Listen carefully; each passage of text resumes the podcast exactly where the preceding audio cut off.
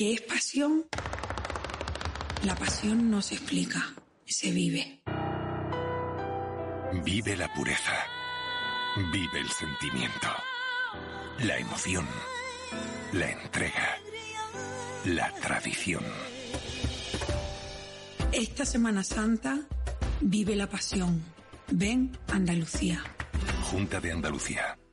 En Automatic nos encantan que las acciones sean seguras, sin riesgos. Mira hacia adelante. Invierte en el cuidado de tu cambio automático y rentabiliza con la experiencia del especialista en cambios automáticos. Apuesta por Automatic y obtén buenos resultados. No te la juegues. Automatic.es. Automatic. Reparación y mantenimiento del cambio automático. ¿Interesado en bolsa? ¿No quieres pagar comisiones? XTB es tu broker. Compra acciones y ETFs en cualquier mercado con 0 euros de comisión hasta 100.000 euros. Abre tu cuenta 100% online en solo 15 minutos. xtb.es. Riesgo 6 de 6. Este número es indicativo del riesgo del producto, siendo uno indicativo del menor riesgo y 6 del mayor riesgo.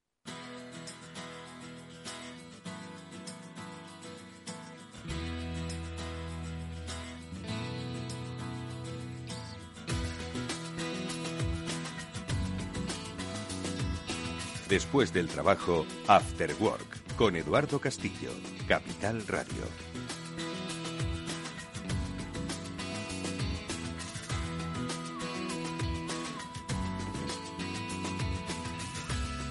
¿Qué tal amigos? Buenas tardes, bienvenidos un día más a este After Work, a este Ciber After Work, que es el programa de la ciberseguridad de Capital Radio que vuelve una semana más para hablar sobre el entorno de nuestro tiempo, un entorno de seguridad que eh, debemos ser conscientes de que nos afecta a todos los que de alguna forma estamos conectados eh, con algo en este mundo. Y lo estamos desde que abrimos un teléfono móvil para sencillamente hablar con nuestra familia, lo estamos cuando trabajamos en un entorno empresarial y nos envían un documento de Word.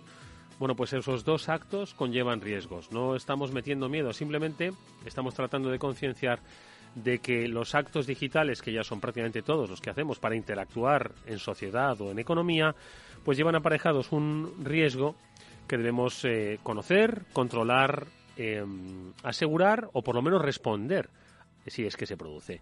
¿Y cómo hacemos esta difusión y esta divulgación? Pues como siempre de la mano de los mejores especialistas. Ellos son Pablo Sanemeterio y Mónica Valle que nos acompañan un día más en estos estudios del Cyber After Work de Capital Radio. Mónica, ¿qué tal? Muy buenas tardes.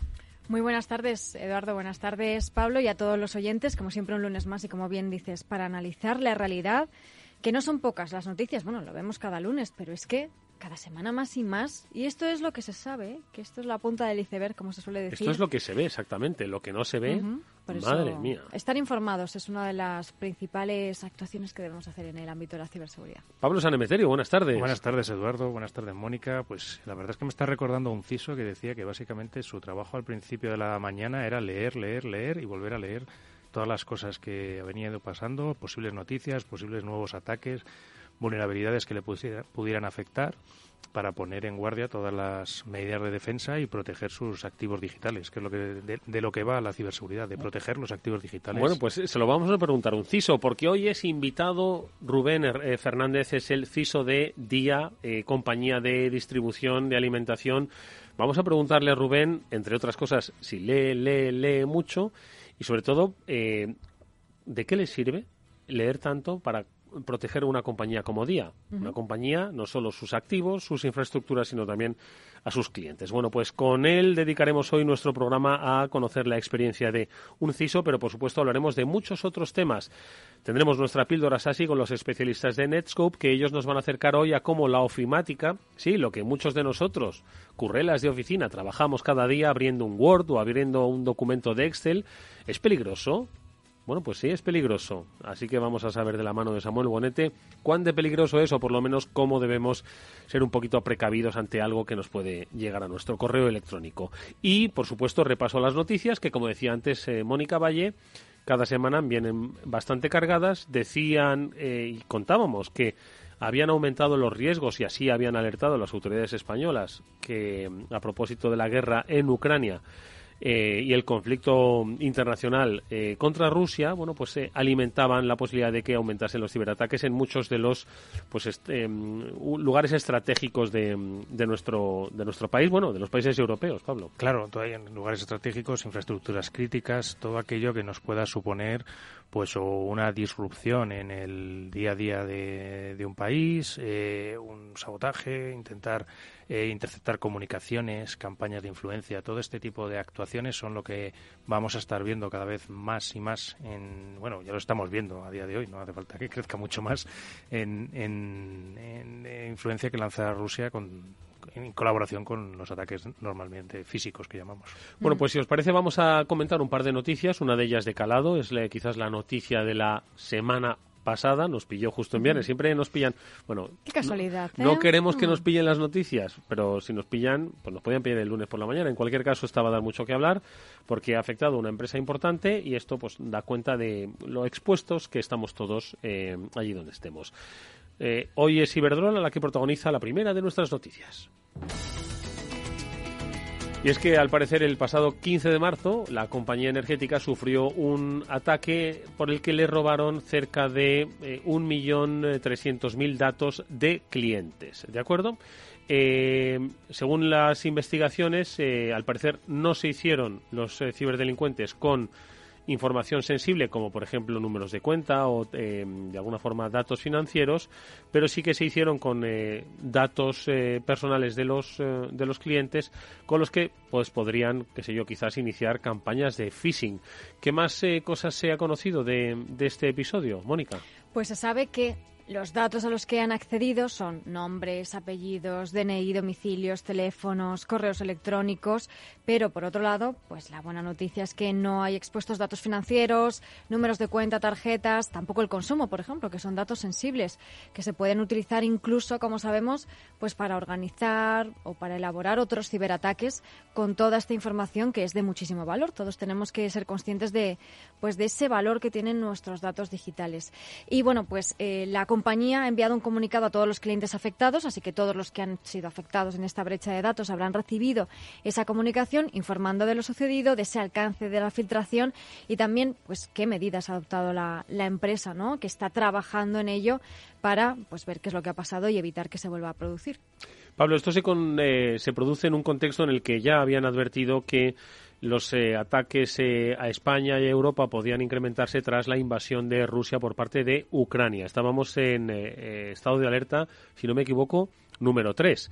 Y, mm, y de alguna forma, eh, bueno, pues eh, creo que además se han detectado que parte de estos ataques provenían de mm, ordenadores ubicados en Siberia. Claro, eh, bueno, siempre os digo un poco que el, que el utilizar o el atribuir ataques basándonos en IPs o en ordenadores ubicados físicamente en un país no implica automáticamente que sea el responsable del ataque, ¿vale? Pensar siempre que pueden ser formas de cubrirse realmente el, actor que hay detrás. Hemos hablado muchas veces de las botnet, esas redes que manejan cientos de miles de ordenadores.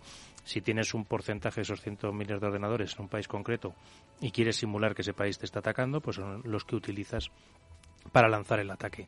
En este caso, pues bueno, y el, como siempre decimos, eh, para un problema de seguridad, pues bueno, tiene que haber la oportunidad, la determinación por parte de los atacantes de, de conseguir sus objetivos y, y que pues ese corto espacio de tiempo que yo creo que, que tuvieron los atacantes es lo que ha permitido que solo se hayan fugado estos pequeños datos, entre comillas, ¿vale? Que son DNI, son datos personales, evidentemente es todo grave, pero que podía haber sido más grave y que por suerte, pues oye, no ha sido tan tan tan grave, pero bueno, 1,3 millones de, de, usuarios han visto sus datos expuestos. Eh, bueno, pues eh, esta es la noticia de, de la semana. Eh, le ha pasado a Iberdrola que Además, entendemos es una multinacional que tiene una, y además nos consta, una compleja estrategia de ciberseguridad, pero que eh, al final tienen que ir permanentemente eh, vigilando, eh, monitorizando y controlando. Insistimos que nadie, nadie, por muy compleja que sea tu estructura de ciberseguridad, está eh, libre al 100% de sufrir un, un ciberataque. Eh, más cosas, eh, las relativas, esto ya las partes técnicas, a ver, vuelve a aparecer en nuestra sección de noticias la vulnerabilidad Spring for Shell, ¿no?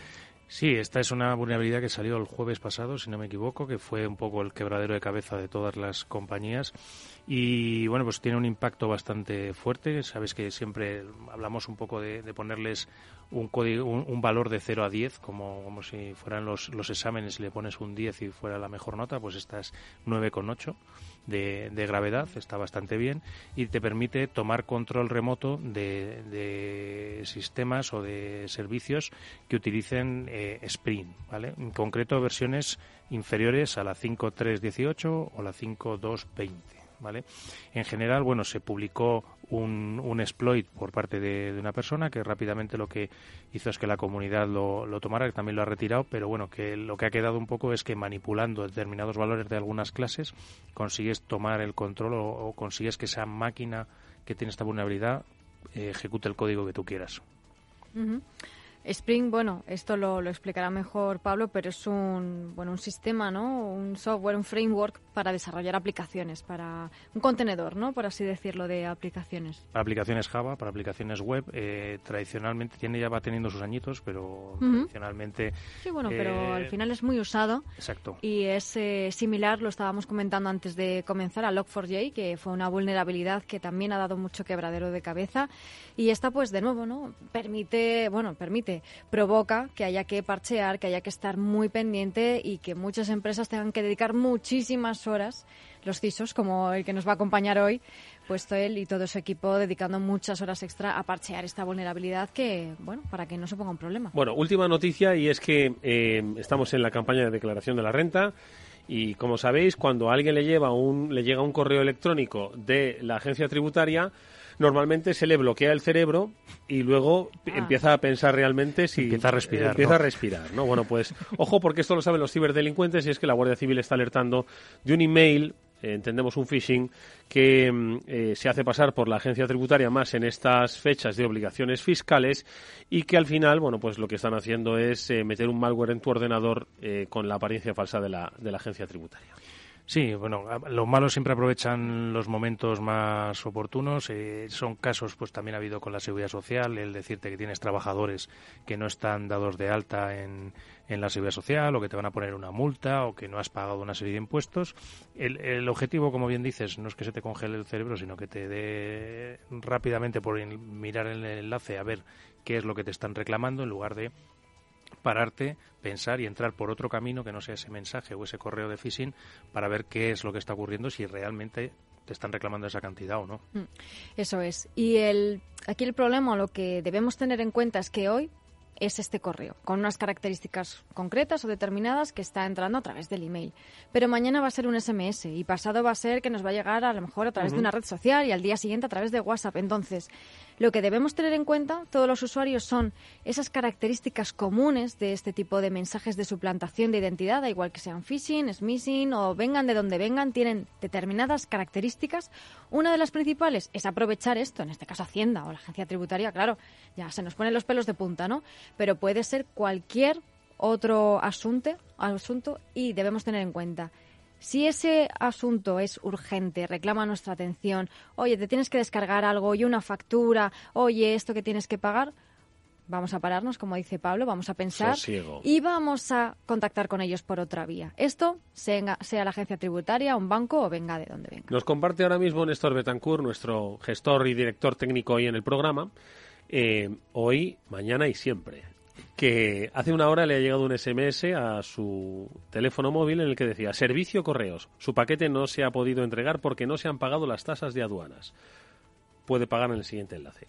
Eh, obviamente Néstor dice, mira, no estoy esperando ningún paquete de correos, ni estoy esperando ningún paquete, ni de correos, ni ningún otro. Pero los ciberdelincuentes se están aprovechando de que está el volumen de compras que hoy se hace por Internet, que igual no lo esperas por correos, pero sí lo estás esperando por otra de las empresas de transporte o logísticas, que efectivamente tardan, porque además nos hemos acostumbrado a...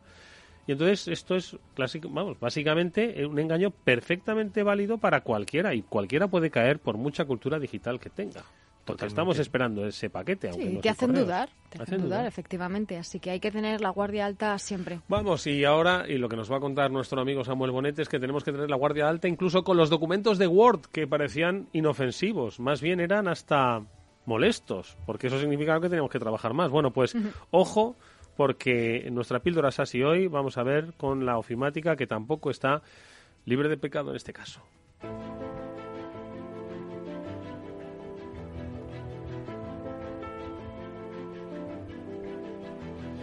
Samuel Bonetes, eh, Regional Sales Managers de, de Netscope, nos acompaña como siempre en nuestra píldora SASI. Samu, ¿qué tal? Buenas tardes, bienvenido.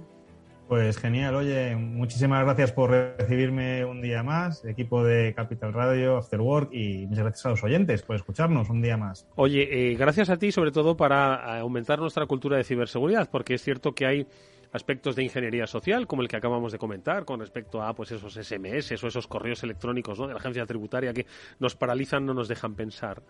Eh, pero hoy vamos a ampliar este terreno a algo donde creíamos que había cierta ciertos aspectos inofensivos, ¿no? Como puede ser, pues, los ficheros ofimáticos, que son, pues, básicamente los que trabajan SAMU, me atrevo a decir, vamos, el, el 99% de las empresas pymes que, aunque no estén extremadamente digitalizadas, pero un documento de Word o un documento de Excel, pues sí que suelen trabajar. Y aún así hay riesgos en los mismos, ¿no? Muchísimos. Mira, os voy a hacer una pregunta y no estaba preparado, pero os lanzo una pregunta. ¿Qué porcentaje del malware pensáis que se distribuye a día de hoy por documentos ofimáticos? Claro, yo pensaría, digo, es mucho más sofisticado, ¿no? Porque un documento de Word, pues lo ves como muy simple. Entonces dices, venga, pues yo qué sé, un 15%, 10%. No sé. Así, mira, en, 2020, para que te hagas una idea, la distribución de malware eh, a través de documentos ofimáticos oscilaba alrededor del 20%, según nuestros analistas de, seguridad.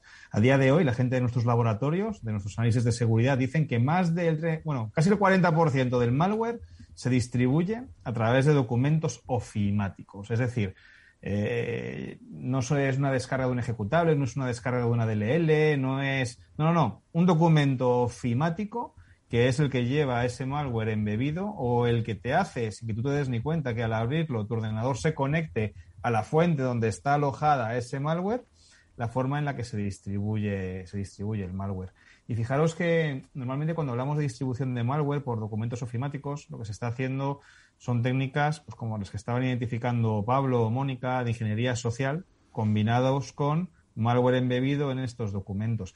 Comentabais antes, ¿no? La exfiltración de datos que ha sufrido esta energética, eh, ¿qué van a hacer con esos datos? Pues, pues yo creo que van a hacer, como decíais, campañas de phishing, campañas de smishing y campañas en las que incluso un atacante te llame y te diga, Eduardo, que sé que tienes la factura de la luz con nosotros, entonces te voy a mandar una mejora del contrato para que puedas aprobar las nuevas cláusulas que hemos sacado, que va a redundar en una bajada del 10% de tu factura mensual. ¿Y, qué te van a mandar? Pues te van a mandar probablemente un correo electrónico o un SMS donde vaya adjunto un documento de Office. Y ese documento de Office sea el detonante para una infección en tu equipo. Lleve ese malware. Entonces. Eh, Perdona, Samu, un documento que puede ser. Que puede ser un archivo de Word, un, uno de Excel, eh, un. O sea, bueno, cuando hablamos los de. Los archivos que movemos todos los días, los archivos ofimáticos que movemos todos los días. Mira, para que te hagas una idea, tú citabas Word, Excel, eh, PowerPoint, el 50% de los archivos que contienen malware ofimáticos son ficheros de Excel. Cuando estamos hablando de malware distribuido a través de ficheros ofimáticos, el 50% viene en ficheros eh, Excel. El 25% en ficheros PowerPoint.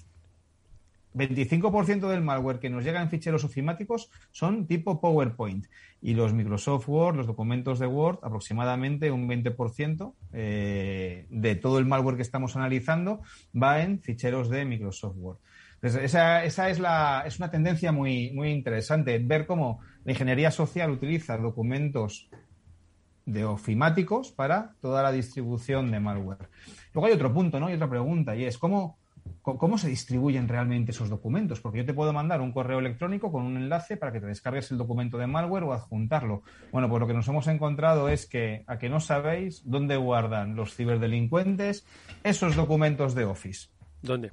A ver, Pablo lo, sabe. Ah, Pablo y Mónica lo sabe. En el ordenador. No lo imagináis, no lo imagináis dónde lo guardan. Ay, ay, ay, ay, En la nube. Lo guardan en la nube, directamente. En la nube. Los ponen en Box, los ponen en OneDrive, los ponen en G Drive. De hecho, analizando eh, de dónde venían las principales descargas de malware, de documentos ofimáticos de malware, más del 60% de las descargas vienen de, eh, de G Drives, donde los atacantes no te mandan un enlace a una URL maliciosa donde está el documento, te mandan el enlace a un G Drive donde está el documento. Tú te vas a un sitio que es de confianza, que es G Drive, descargas ese documento y ese documento, que es un Excel de confianza también, cuando tú lo abres, produce una ejecución de código malicioso en, tu PC, Eduardo. Vale, y entonces, eh, bueno, lo primero yo creo que es saber cómo podemos identificarlo, porque claro, PowerPoints nos llegan todos los días. Eh, Word, Excel nos llegan todos los días por 10. Eh, entonces, mm, ¿cómo hacemos eh, pues para estar alerta? Porque además, antes decíamos, Samu, que de un SMS falso podemos sospechar. De un correo más o menos pseudo fraudulento podemos sospechar. Pero de un archivo de Word, de un archivo de un PPT, tenemos la costumbre de abrir, descargar de manera inmediata. Claro, pero fíjate, Edu, yo creo que el, paso es el paso anterior. Es la sospecha que tú tienes del correo electrónico, la sospecha que tú tienes del SMS. Esas sospechas son las que te previenen para que no te descargues ese fichero de malware. Eh, al final ese fichero de malware no te lo van a mandar. O sea, si te, es, vuelves a lo mismo, ¿no? ¿Cómo te va a llegar ese fichero de malware? Pues en un enlace en un correo electrónico, sospecha de ese correo electrónico. Si no es algo que esperes, sospecha de ello.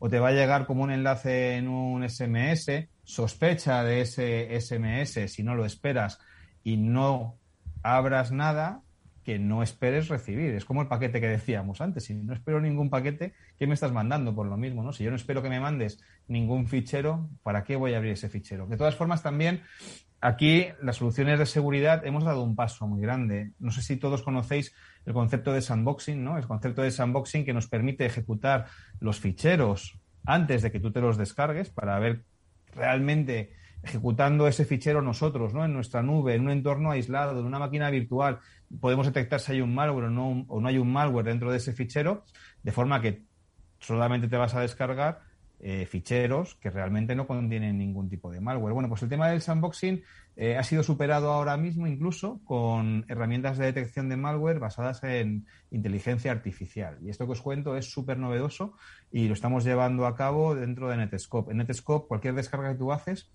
identificamos si ese fichero que te estás descargando es un documento ofimático. Si es un documento ofimático, lo pasamos a través de un motor de inteligencia artificial que hemos educado con muchas muestras de malware albergadas en documentos ofimáticos. Bueno, pues el motor que tenemos ahora mismo, la inteligencia que tenemos desarrollada es capaz de detectar malware en el 99,98% de las muestras que hemos pasado. O sea, ahora mismo se nos escapa solamente un 0,02% de malware en, a través del motor de inteligencia artificial que tenemos. Y eso es genial, ¿no? Porque sin que tú te descargues o antes de que tú te vayas a descargar ningún tipo de fichero, podemos hacer ese bloqueo directamente en la nube.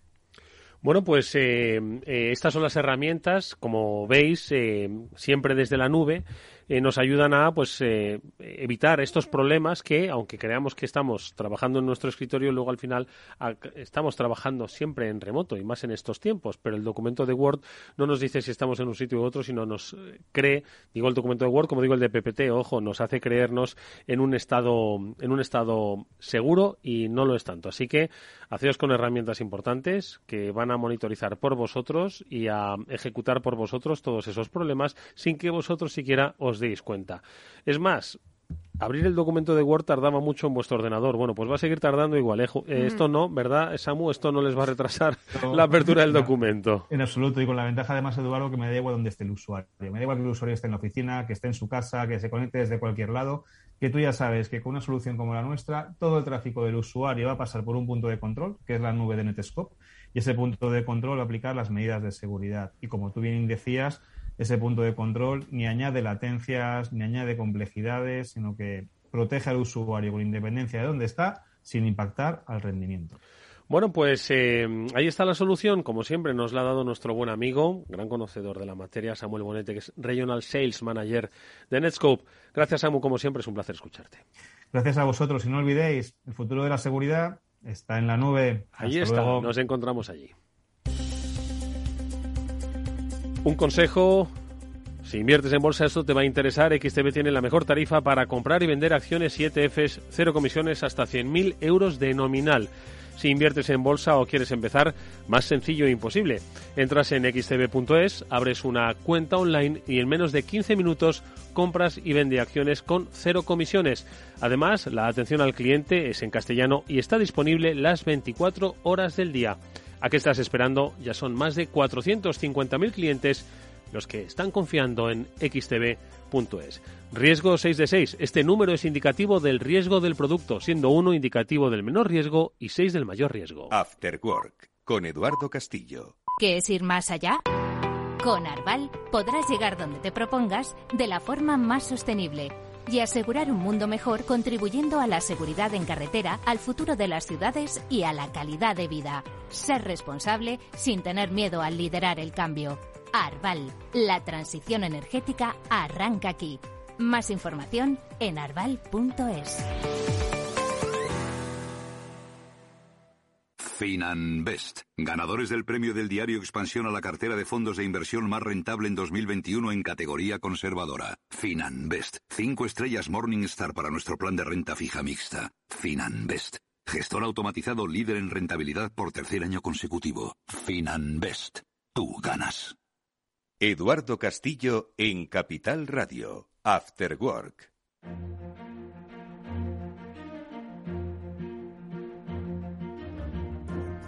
Siempre es eh, interesantísimo poder invitar a un CISO a nuestra, a nuestra tertulia, a este programa, este Cyber After Work, y más lo es si es de una compañía como Día. Es una eh, compañía del sector de la distribución y alimentación em, que estoy seguro que tiene mucho trabajo cada día en, eh, no solo en, para hacer llegar los productos a sus centros y a los consumidores, sino también em, navegar en este complejo mundo ¿no? de, de, las conexiones digitales. Decía antes de, de, arrancar el programa Pablo Sanemeterio que un CISO lo que hace es leer, leer, leer, leer, leer y luego seguir leyendo, leyendo, leyendo para luego interpretar, interpretar y ejecutar. No sé si ese es el régimen de trabajo, seguro que gran parte lo es, de nuestro invitado, pero le vamos a preguntar cómo vive un hoy y cómo eh, protege una compañía como Día a Rubén Fernández. ¿Qué tal, Rubén? Buenas tardes y bienvenido.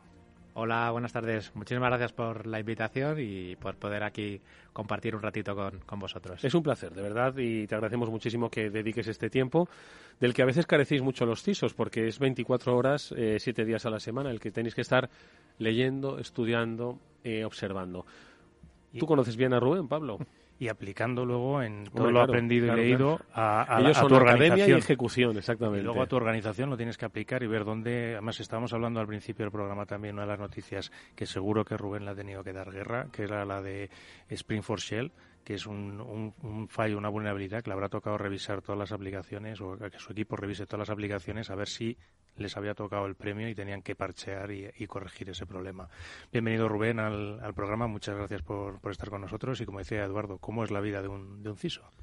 Muchas gracias por la invitación. Pues eh, es bastante estresante. Yo llevo poco tiempo en este, en este rol de, de CISO, pero bueno, llevo 20 años en, más de 20 años ya en temas de ciberseguridad y, bueno, es uno de los roles más estresantes, pero también es verdad que es eh, más apasionante porque te permite realmente eh, pues hacer un poco lo que tú quieras, o sea, dedicarte a tienes que tener en cuenta la producción, que no haya ningún problema en producción, tienes que tener en cuenta innovación, porque tienes que ver también eh, nuevas aplicaciones, nuevas eh, herramientas que tú tienes para proteger eh, tal. Luego tienes que tener en cuenta las nuevas vulnerabilidades, como comentabas lo del Log4Shell.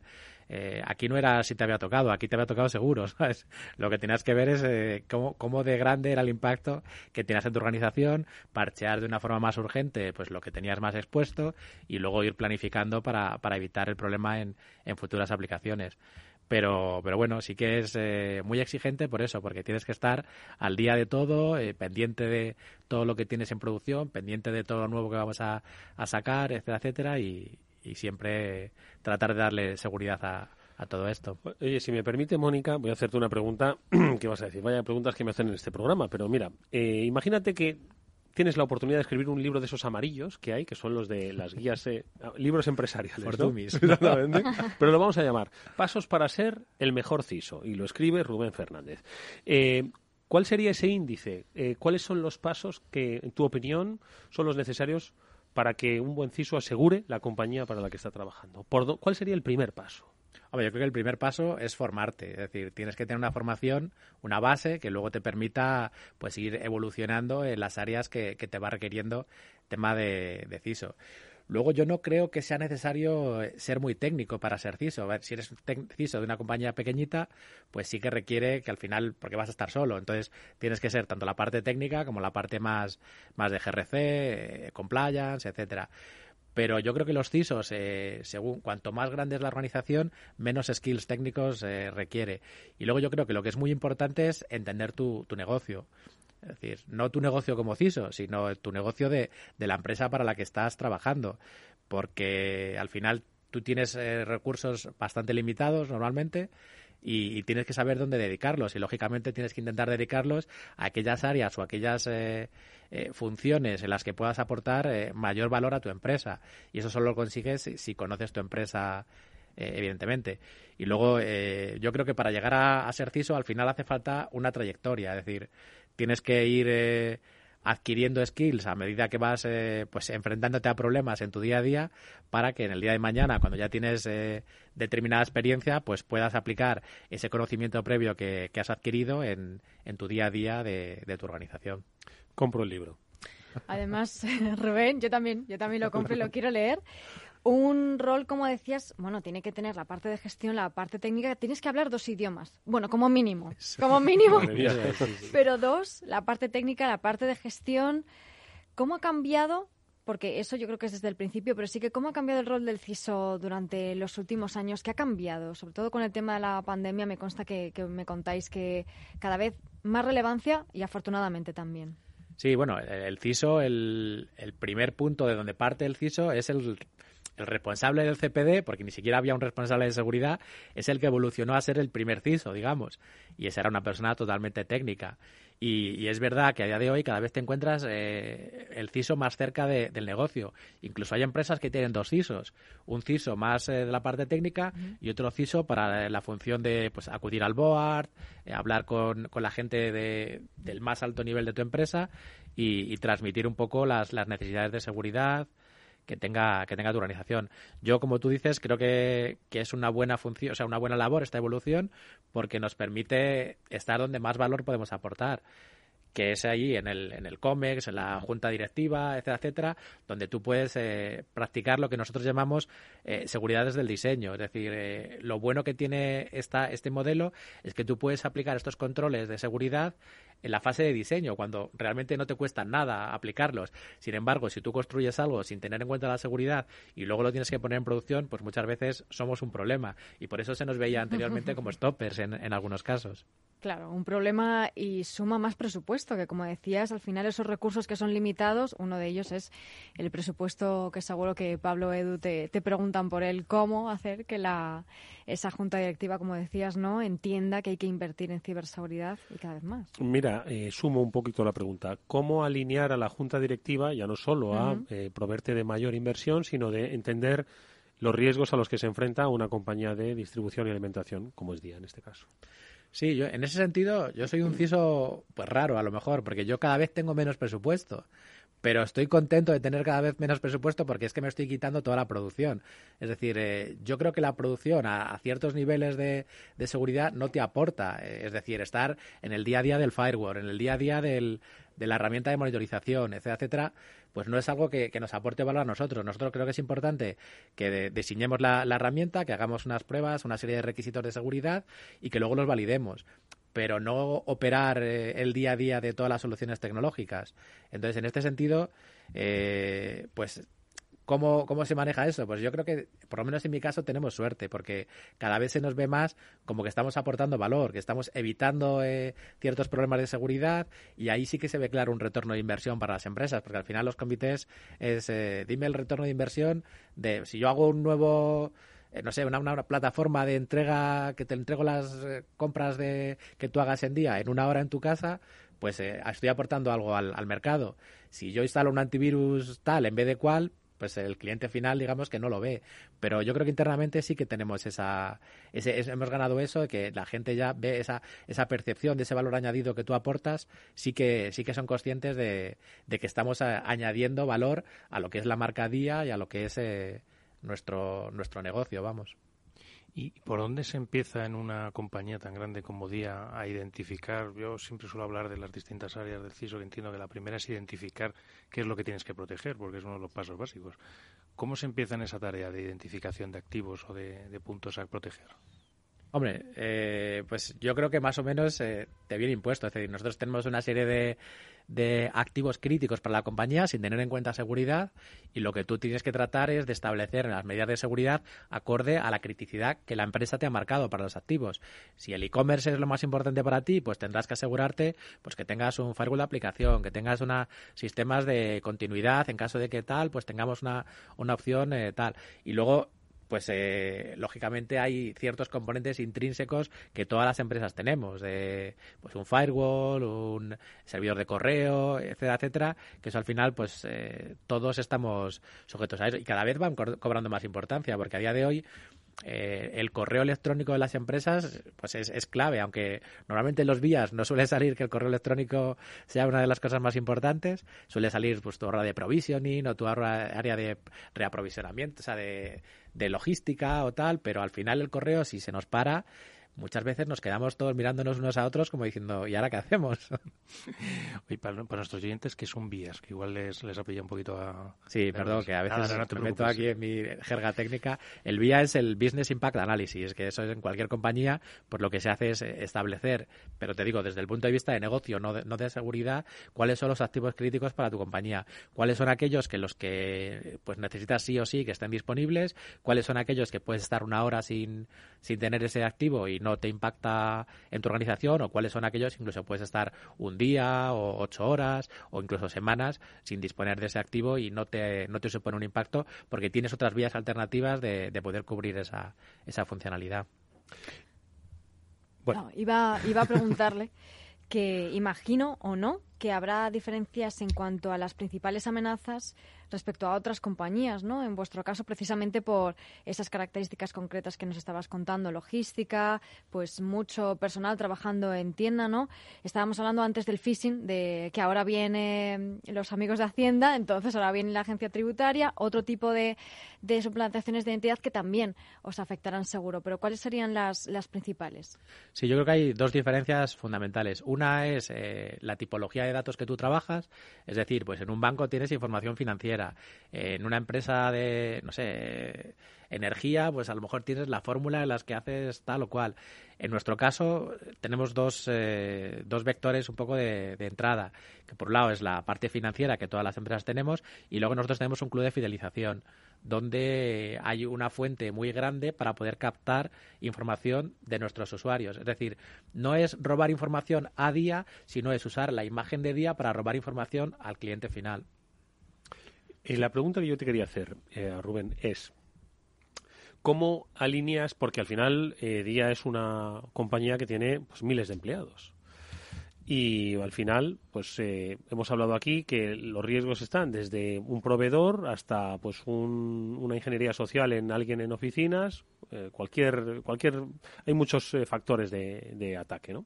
Entonces, desde tu posición de CISO, ¿promueves la cultura de ciberseguridad? ¿Cómo se debe promover la cultura de ciberseguridad en una compañía como es Día, con tanto volumen de empleados en diferentes sectores?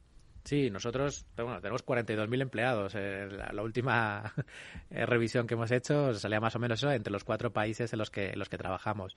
Y son muy variopintos. Como comentabais antes también, pues tenemos cajeros, tenemos reponedores y luego tenemos gente de IT también, que está eh, más en, en, lo que es la, la parte más informática. Entonces yo creo que lo importante es intentar llegar con esa cultura de seguridad a todos los, los, los vectores de, de, tu organización. Es decir, tienes que fomentar la seguridad en el cajero, tienes que fomentar la seguridad en el eh, administrador del correo electrónico, tienes que fomentar la seguridad en el director de, de la parte financiera.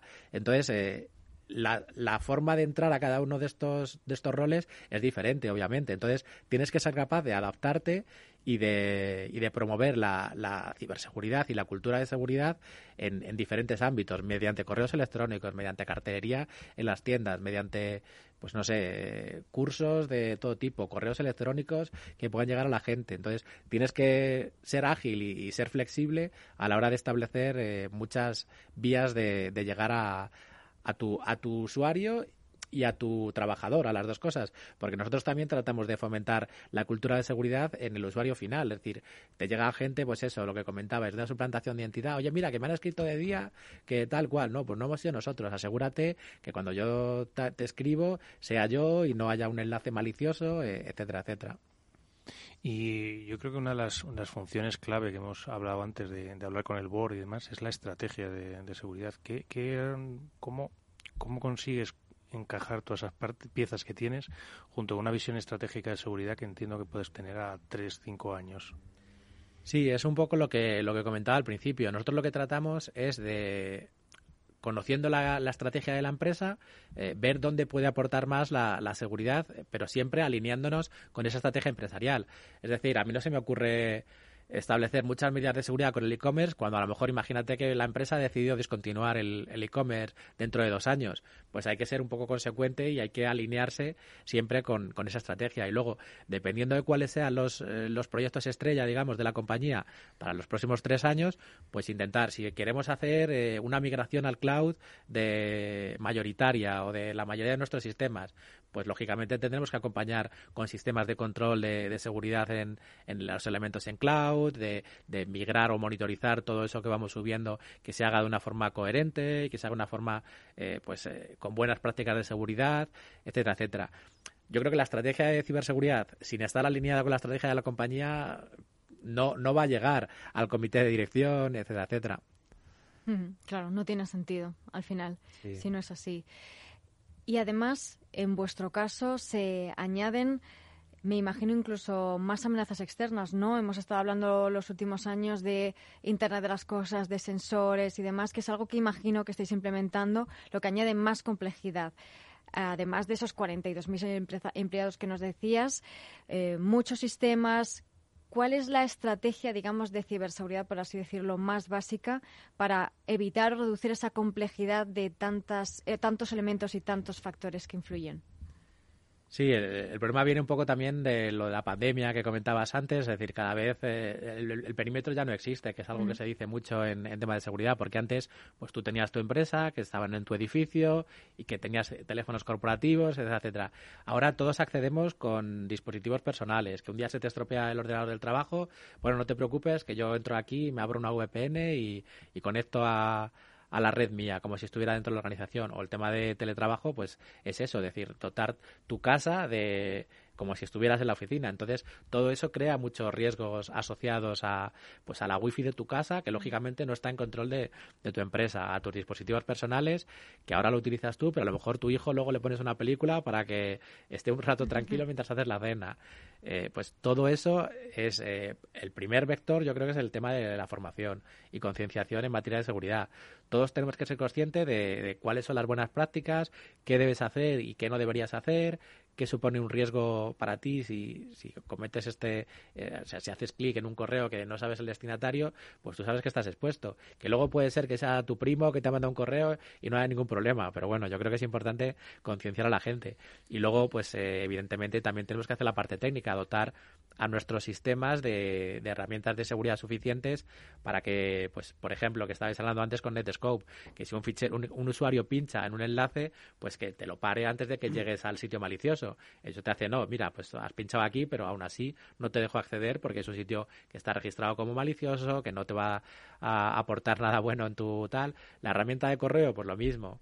nosotros concienciamos a los usuarios de que el phishing es peligroso, etcétera, etcétera, que no tienes que hacer ciertas acciones, pero si yo te quito el 99% del phishing, pues eh, me aseguro de que se reduce mucho el, porcentaje de éxito que tengan este tipo de campañas. Oye, Rubén, eh, estamos hablando en este programa Cyber After Work con el CISO de DIA.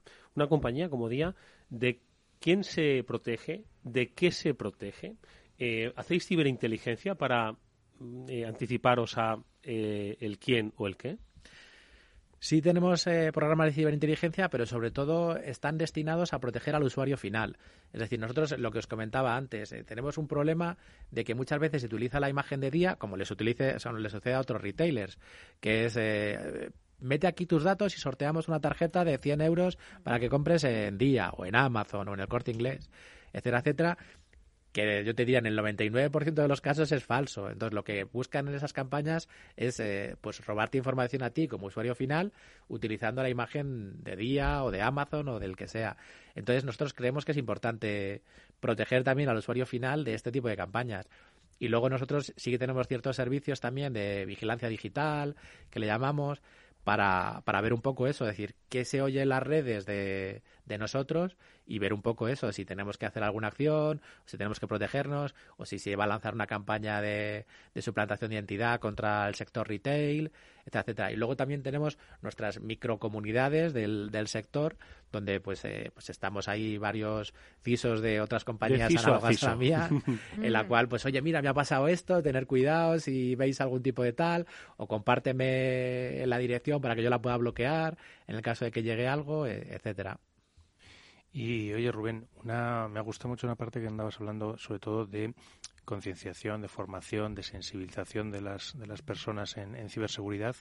Em, ¿Crees que sería necesario que en los programas educativos de los jóvenes, en los que se están formando en bachillerato, en ESO, en primaria, eh, les fueran enseñando temas de ciberseguridad o les fueran inculcando un poquito esta necesidad? Y, si lo crees así, ¿a, ¿a partir de qué edad crees que es una edad razonable para empezar a proponerlo?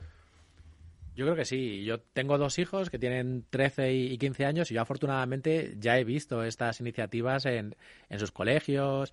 Viene la Guardia Civil a, a dar charlas, viene la gente de, de INCIBE también a, compartir con, con las, eh, las colegios o las universidades, etcétera, etcétera. Y yo creo que es algo muy importante. La edad a la que a la que puede empezar, pues yo te diría que pues casi con 7, 8 años ya podríamos tener. Evidentemente tiene que ser distinto el, el discurso en, en unas edades tan tempranas como estas, pero yo creo que es importante porque a los 7, 8 años los niños ya tienen acceso a, la tecnología con cierta libertad, les dejas tu tablet, aunque tenga restricciones y tal, pero yo creo que es importante que ellos sean conscientes de, de qué comparten, de qué, dónde están accediendo, cómo, y un poco las, las posibles implicaciones que tenga este tipo de, de actuación o de interacción con, con el medio de Internet, que para lo bueno y para lo malo hay todo, hay de todo en Internet, con lo cual yo creo que es eh, bueno que, les demos las herramientas suficientes para que luego ellos sepan manejarse con cierto criterio.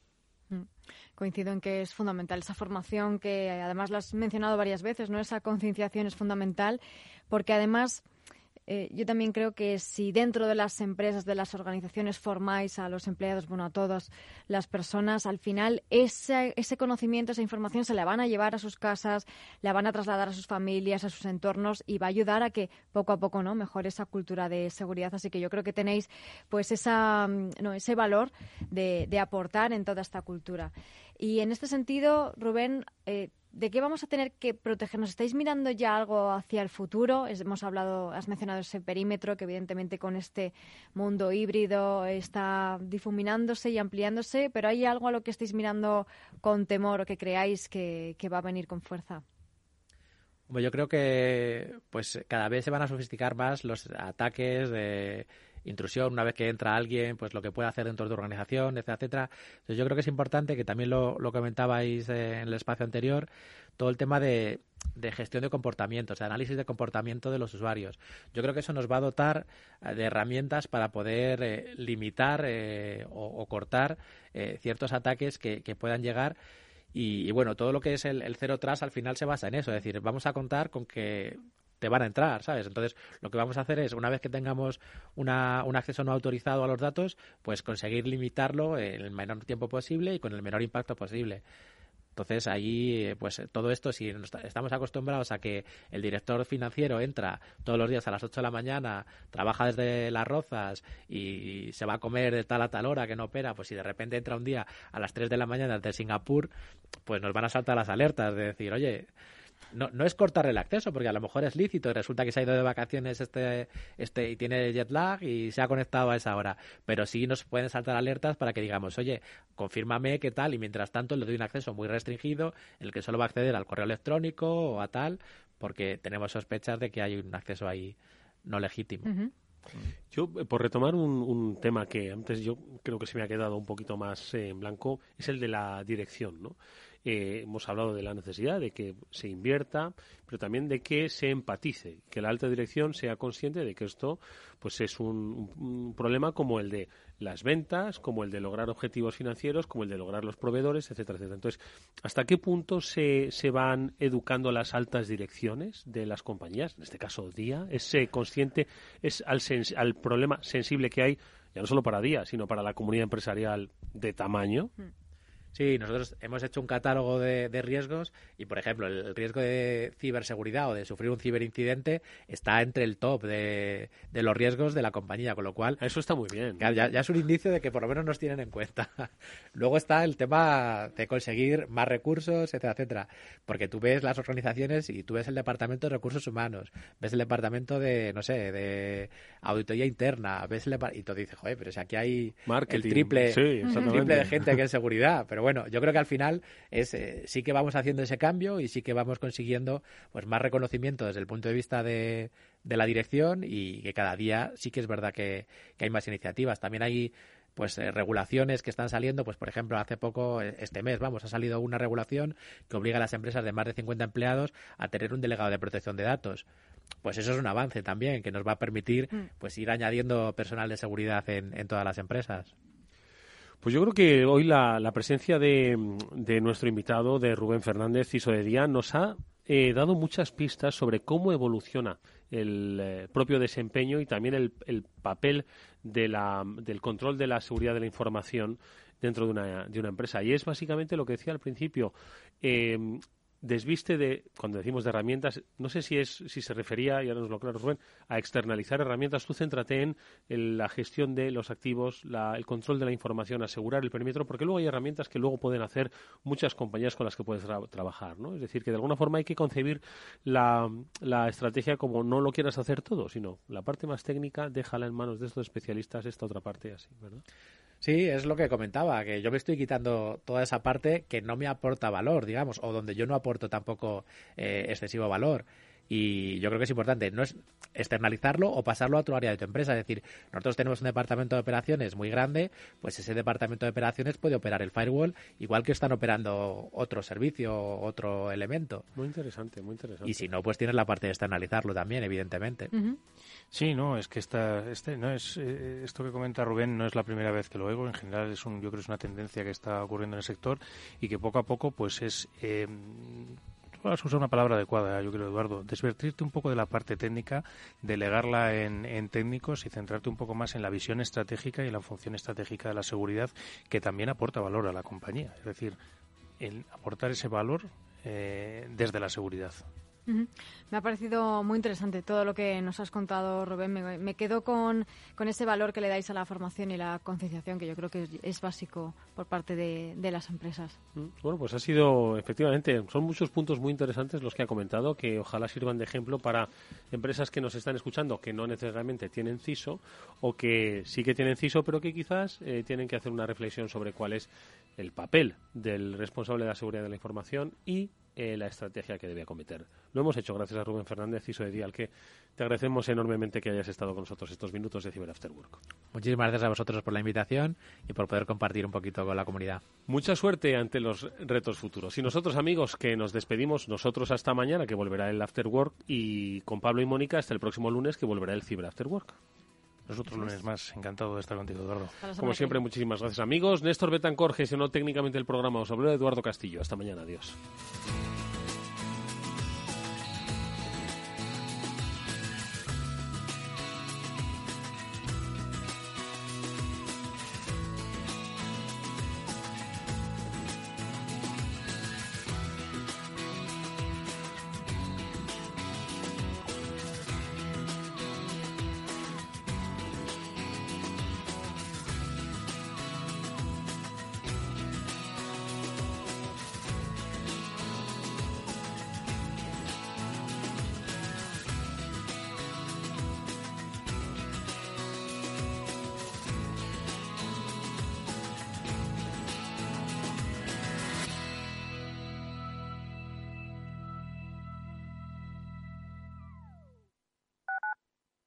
Capital Radio Madrid 103.2. Nueva frecuencia, nuevo sonido. Hoy estás aquí y mañana... En cualquier parte.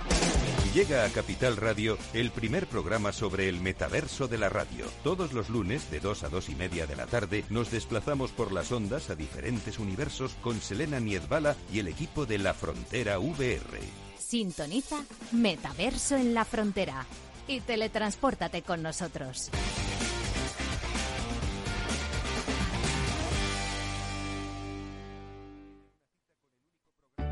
Conecta Ingeniería es el programa que acerca la ingeniería a la sociedad. Todos los miércoles de 10 a 11 de la mañana en Capital Radio con Alberto Pérez. Conéctate. Capital Radio, Madrid, 103.2 FM.